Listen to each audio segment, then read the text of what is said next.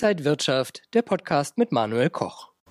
Gerade noch kratzte der DAX an der 14.000 Punkte Marke. Jetzt muss er die 13.000er verteidigen. Ist die schöne Sommerrallye schon wieder vorbei? Wie könnte es jetzt weitergehen an den Märkten? Darüber spreche ich mit Robert Halber von der Baderbank, zugeschaltet aus Frankfurt. Ich grüße Sie. Ich grüße Sie auch, Herr Koch. Herr Halver, der DAX bleibt angeschlagen, wackelt jetzt vielleicht sogar die Marke von 13.000 Punkten und wir orientieren uns doch wieder in einem Abwärtstrend eher nach unten? Nun, die Sommerrallye, Sie haben es gesagt, die ist jetzt vorbei, die einfachen Gewinne sind gemacht und wir haben ja Probleme, da müssen wir nicht großartig drüber diskutieren. Energiekrise, Rezession, das wissen wir und im Winter wird sich das ja noch stärker offenbaren.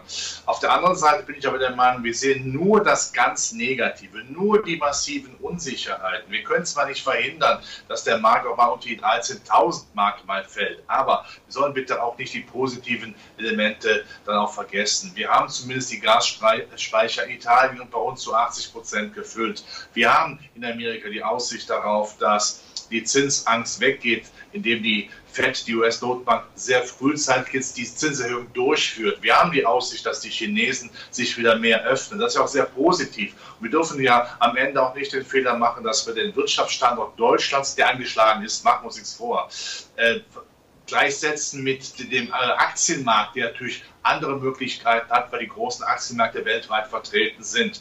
Und da gibt es ja dann auch durchaus günstigere Rohstoffpreise und vielleicht auch bessere Absatzmöglichkeiten. Das darf man auch nicht vergessen.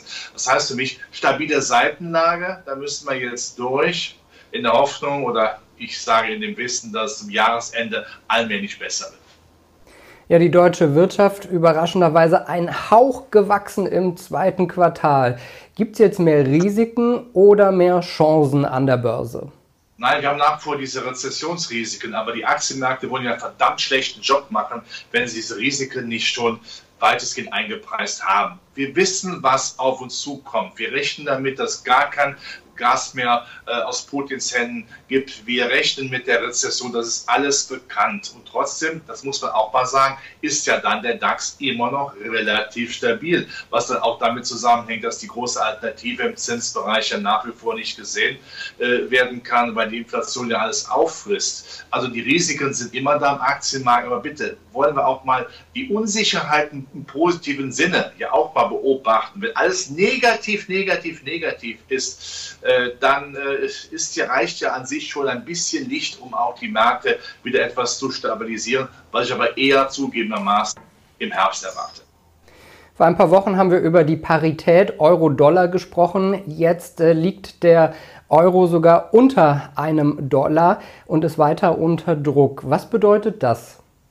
Ja, ich sagt man natürlich, das ist doch eigentlich wunderbar. Äh, dann kann doch damit die Exportwirtschaft Europas äh, dann funktionieren. Nur, da muss man auch sehr ehrlich hinterfragen, was nutzt denn ein schwacher Euro, wenn im Augenblick zumindest die Absatzmärkte aus China schwach sind? Was nutzt ein schwacher Euro, wenn die Unternehmen, die in Deutschland produzieren, sehr schwer an Rohstoffe kommen zu extrem hohen Preisen, was ihre Wettbewerbsfähigkeit dann auch mehr als überkompensiert? Da muss der Euro noch viel stärker fallen, um das äh, zu kompensieren. Und was nutzt eben auch ein schwacher Euro, wenn wir immer noch in Deutschland und Europa auch politisch, wirtschaftspolitisch, handwerklich schlecht, schlimme Fehler machen, indem wir einfach dafür sorgen, dass die Energiepreise auch hoch sind. Äh, wir kommen einfach ja nicht den Punkt, dass wir sagen können, wir sind mittlerweile irgendwann auch so weit, dass wir von russischem Gas unabhängig sind. Das dauert sehr lange und weil es sehr lange dauert, brauchen wir Zwischenlösungen und da muss man sehr klar erkennen, wir brauchen diese Atomkraft, das, selbst die Japaner setzen wieder stärker drauf, wir brauchen viel schneller die Kohlemeiler, die ans Netz gehen. Wir dürfen nicht warten, bis wir irgendwann auf der klimaneutralen Ebene satisfaktionsfähig sind. Das wollen alle, das will ich auch. Da müssen wir auch mit Schmackes weiterhin machen. Aber in der Zwischenzeit müssen wir aufpassen, dass wir nicht deindustrialisiert werden. Das, da freuen sich unsere amerikanischen und chinesischen und brasilianischen, indischen Konkurrenten sehr stark. Gerade was Energie- und Gaspreise angeht, muss man sagen, ist Amerika im Augenblick ja auch für deutsche Produzenten ein Schlaraffenland. Das heißt, man geht gerne nach Amerika. Das ist für den Aktienmarkt jetzt äh, noch nicht mal negativ, aber für den Wirtschaftsstandort in Deutschland, das schmerzt. Herr Halver, nochmal zurück zur Währung Euro an sich. Es gibt ja schon sehr kritische Stimmen, die sagen, die ganze Notenbankpolitik und die Politik der letzten Jahre und Jahrzehnte zerstört die Währung. besteht die Gefahr, dass der Euro irgendwann mal zerfallen wird? Also man darf die Illusion nicht nähren, Export ist super, wenn der Euro schwach ist. Die Inflation ist ein Riesenproblem, da haben Sie vollkommen recht. Die Inflation frisst ja Kaufkraft auf. Und gerade wenn eben ein Euro schwach ist, wird ja die importierte Inflation noch stärker. Denken wir an die Rohstoffe, die auf Dollarbasis notiert sind. Wir kennen das, wenn wir als Kinder Mentos, Bonbons in kohlensäurehaltige Softdrinks geworfen haben. Es gab dann diese wunderbaren Effekte äh, des nach oben Schießens. So ist es auch mit der importierten Inflation. Inflation, die sich ja dann im Inland fortsetzt. Kaufkraftverlust ist auch ein Wohlstandsverlust, ein Verlust an Wirtschaftswachstumsperspektive. Das muss man sehr klar erkennen. Und eine EZB muss auch erkennen, es bringt nicht zu sagen, wir müssten den Euroladen irgendwie zusammenhalten, auch mit instabilen Mitteln und lassen einfach die Inflation laufen. Am Ende zahlen wir dafür mehr, als zu sagen, so, und jetzt ist mal Schluss mit lustig, es muss Inflation bekämpft werden und die, alle Länder müssten dann auch ihre Hausaufgaben machen. Dieser laissez-faire Querstil nach dem Motto, wir wollen keinem Land irgendwelche Zumutungen dann auferlegen. Das funktioniert nicht. Das Leistungsprinzip muss wieder Vorrang haben. Jedes Land muss auch bereit sein, seinen eigenen Anteil daran zu tragen, bei aller europäischen äh, Einigkeit, die ich ja auch möchte. Aber die Eigeninitiative darf nicht zu kurz kommen. Und da sind wir im Augenblick auf dem falschen Weg. Die EZB ist nicht unser Rettungsanker für alles. Überhaupt nicht. Das ist auch nicht ihre Aufgabe. Und noch einmal zum Schluss, Inflation ist der größte, die größte Wohlfahrtsgefahr, die man sich vorstellen kann. Also harter Themenschnitt. Wir schauen mal auf Tesla. Wie angekündigt hat man am Mittwochabend einen Aktiensplit durchgeführt, 3 zu 1. Warum macht man das und was bedeutet das dann für Anleger?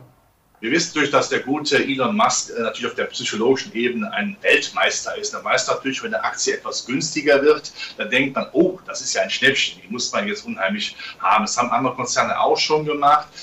Das heißt natürlich dann effektiv überhaupt nichts, denn es kommt ja nicht auf die Verpackung an, sondern auf den Inhalt. So ist es ja auch mit Schokolade. Was nutzt die beste Verpackung, wenn die Schokolade nicht schmeckt? Wichtig ist natürlich, immer mal abzuklopfen, was ist denn fundamental an dieser Tesla-Aktie dran? Sie ist ein Phänomen. Man denkt immer so, und jetzt hat er übertrieben, jetzt hat die Aktie mal massiven Nachteile, aber sie kommt immer wieder wie der Phönix aus der Asche raus. Es liegt auch daran, dass durch Tesla in hohem Maße davon profitiert, dass in vielen sogenannten ESG-Fonds vertreten ist, also in diesen Anlagen, die auf, äh, auch auf alternative äh, Energieformen und alternative Antriebe, E-Mobilität setzt. Also es ist quasi eine Bank, da muss man Tesla haben. Aber wenn Tesla natürlich so teuer ist wie alle großen Autofirmen weltweit zusammen, dann muss man sagen, also da ist ein bisschen Vorsicht natürlich angebracht, denn wenn die großen Autokonzerne da mal sehr mit selbst äh, mal sehr aktiv werden, versuchen, diese Schachtel auszuwetzen, da wird es schwieriger. Aber Tesla ist ein Markenprodukt. Das kennen wir im Sportbereich von Adidas oder Nike. Das kennen wir bei, bei irgendwelchen äh, Artikeln im Modebereich. Das ist ein Markenprodukt, wo man sagt, wer an E-Mobilität denkt, denkt leider Gottes aus deutscher Perspektive zuerst an Tesla. Aber die Bewertung ist auch atemberaubend hoch. Von daher haben wir eine Aktie. Aus meiner Sicht ist das eine gute Halteposition. Also doch vielleicht ein bisschen interessanter jetzt für Anleger geworden, weil sie günstiger ist oder zu heiß und Finger weg? Es ist heiß. Ja, ist die Frage, wie viel Hitze man aushält. Wenn man jetzt sehr langfristig orientiert ist, mag das ein Engagement sein. Aber ich äh, hoffe, dass die deutsche Autoindustrie ihre Legendenhaftigkeit immer stärker auch dazu nutzt, über E-Mobilität weiter voranzuschreiten. Und äh, ich meine, das sage ich auch sehr deutlich, E-Mobilität kann natürlich nur ein Zwischenstopp sein. Wir denken auch an Wasserstoff und weitere alternative Antriebe. Das sollten wir auch nicht vergessen. Und da kann Deutschland vielleicht noch, die deutsche Industrie noch mal ein bisschen nachlegen. Aber hier haben wir auch Potenziale sicherlich auch in der deutschen Industrie. Also nicht nur alles auf Aktien, auf eine Aktie setzen, die im Augenblick alles überstrahlt. Irgendwann fehlt die Energie, um diese Luxstärke weiterhin strahlen zu lassen. Dann lassen wir uns doch vielleicht nochmal auf die Anlagestrategie momentan werfen, ein Auge werfen. Wie könnten sich Anleger jetzt positionieren, wo wir aus einem heißen Sommer rauskommen? Könnte es auch wieder ein heißer Herbst werden? Ich habe das schon mal gesagt. Ich bin mir sicher, bei allen Schwierigkeiten, wir werden längerfristig auch das halbwegs meistern. Der Wirtschaftsstandort ist angeschlagen, wenn wir nicht auch wirtschaftspolitisch, energiepolitisch, finanzpolitisch in die Zukunft starten. Das gilt auch für Europa, einen starken Binnenmarkt haben. Aber wir müssen die Unternehmen davon separieren. Ich habe es ja eingangs auch genannt, dass wir schauen, wo wir sind. Das heißt für mich, die Branchen, wo ich ganz klar sagen kann, hier gibt es eine Perspektive, hier kann ich eine Geschichte erzählen, da gibt es Substanz. Das sehe ich nach vom Hightech-Sektor. Das sage ich immer, aber es ist trotzdem wichtig und äh, für mich auch naheliegend, weil es ja fundamental stimmt. Da ist Substanz dran, da muss man da rein. Natürlich politisch werden wir immer stärker ja in die ESG-Ecke gedrückt, immer stärker in die alternativen äh, Bereiche. Da haben wir natürlich dann auch eine zumindest längerfristige Fantasie. Und wenn sich die Wirtschaft ein bisschen erholt, weil China zum Beispiel aufmacht, dann brauche ich die deutschen Zykliker. Dann sind die wieder gefragt. Das muss man sehr erkennen. Und dann am Ende nochmal wie das Abend der Kirche. Jetzt, wo die Aktienmärkte runtergekommen sind, weiterhin regelmäßig ansparen. Das ist doch viel, mir viel lieber, wenn ich das Objekt der Begierde günstiger bekomme, um längerfristig einen schönen Durchschnittskurs zu haben, als wenn ich zu Höchstkursen kaufe. Aktiensparen ist eine langfristige Anlageform. Längerfristig macht sich das bezahlt. Das wird in Zukunft so sein. Also lassen wir bitte dann regelmäßig äh, in Aktien ansparen. Ganz profan gesagt, jedes Bügeleisen, jeder Waschvollautomat, auch den kaufe ich am liebsten noch, wenn er günstig ist. Das ist wahrscheinlich so, sagt äh, Robert Halver von der Bader Bank. Vielen Dank für diese Einblicke in die Börsenwelt. Ich danke Ihnen, Herr Koch. Und Ihnen, liebe Zuschauer, vielen Dank fürs Interesse. Bleiben Sie gesund und munter. Alles Gute und bis zum nächsten Mal.